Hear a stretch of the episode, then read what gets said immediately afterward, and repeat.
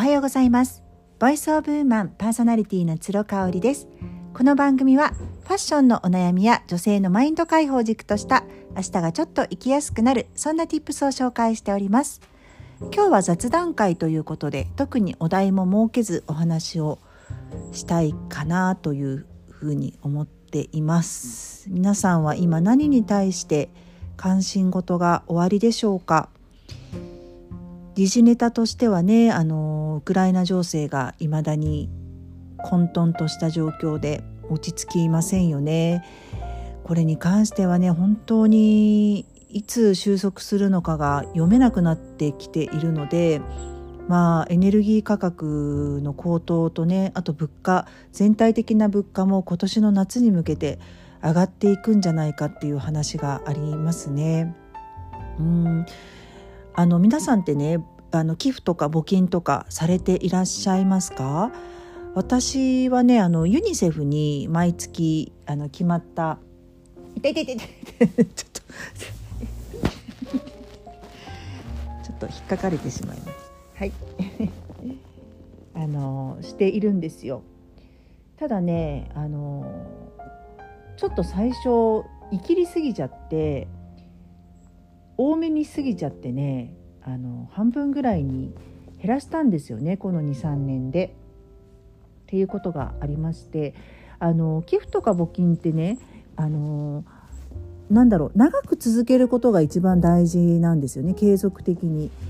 あの一過性だけのものだと実は困っている人を本当に助けることにはならなかったりします。なので被災地への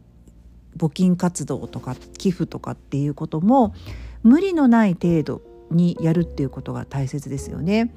あのよく日本人がね戦地に赴く軍人さんとかあとは被災地困っている人たちに向けて千羽鶴を折るっていう習慣があったと思うんです私もね小学校の時に何度かねそういうワークショップみたいなのをねやったことがあります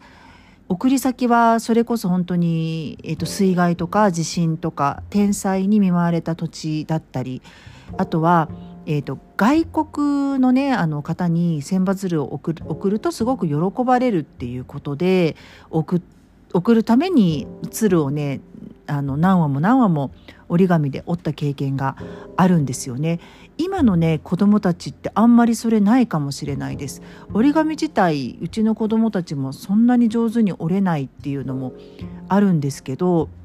そもそもこの千羽鶴ってねあのもらっちゃってもちょっと困るんだっていう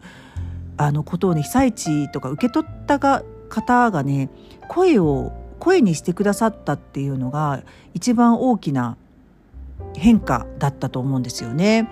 今まではやっぱりあの行為なので行為でね作ってくれてやっぱり千羽ってものすごく時間もかかるし大変じゃないですか。なのであの言えなかった部分があるただ被災地にね千羽鶴をもらったところで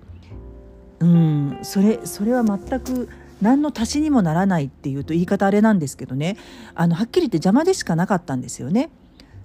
それをこうあの言ってくれる著名人の方とかインフルエンサーの方がちょろちょろ出てきたっていうところであのそうだよなってなりましたよね。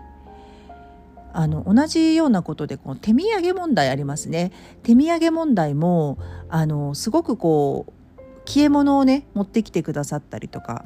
するじゃないですか。ただそれがものすごく重たいものだったりとかあとはちょっと変わった珍味でね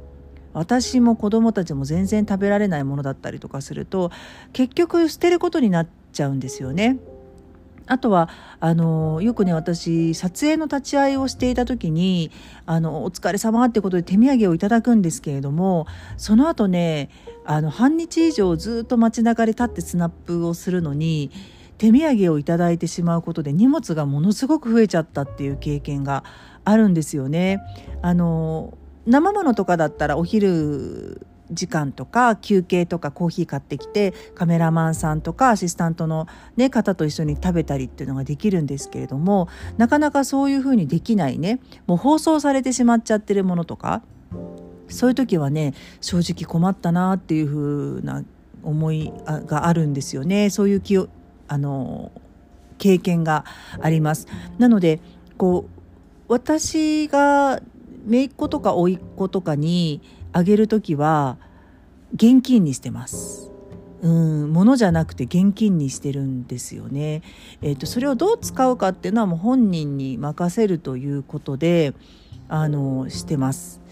そうあのよくやっぱりもうずっと物でね送りたいっていう人もいましたし今でもいると思うんですけれどもそれが本当にその人が好きなものかどうか1ヶ月前は欲しかったけれどども今欲しいものかどうかっていうのは分からないですよね。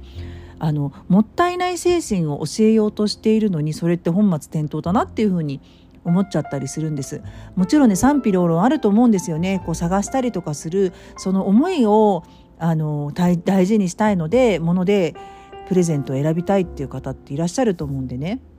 それに関してはあの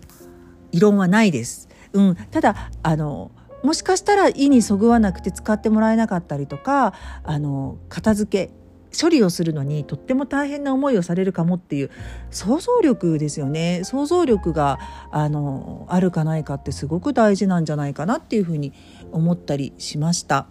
はい、あの特にね連休で親戚に会ったりとかあのいつもは会えないあのお友達とか知り合いに会ったりする機会もあると思うのでこういった手土産とかねお渡し物みたいなものはあのちょっと気をつけたいところだなっていうふうに思っています。はい今日はここまでにします。それではまた明日。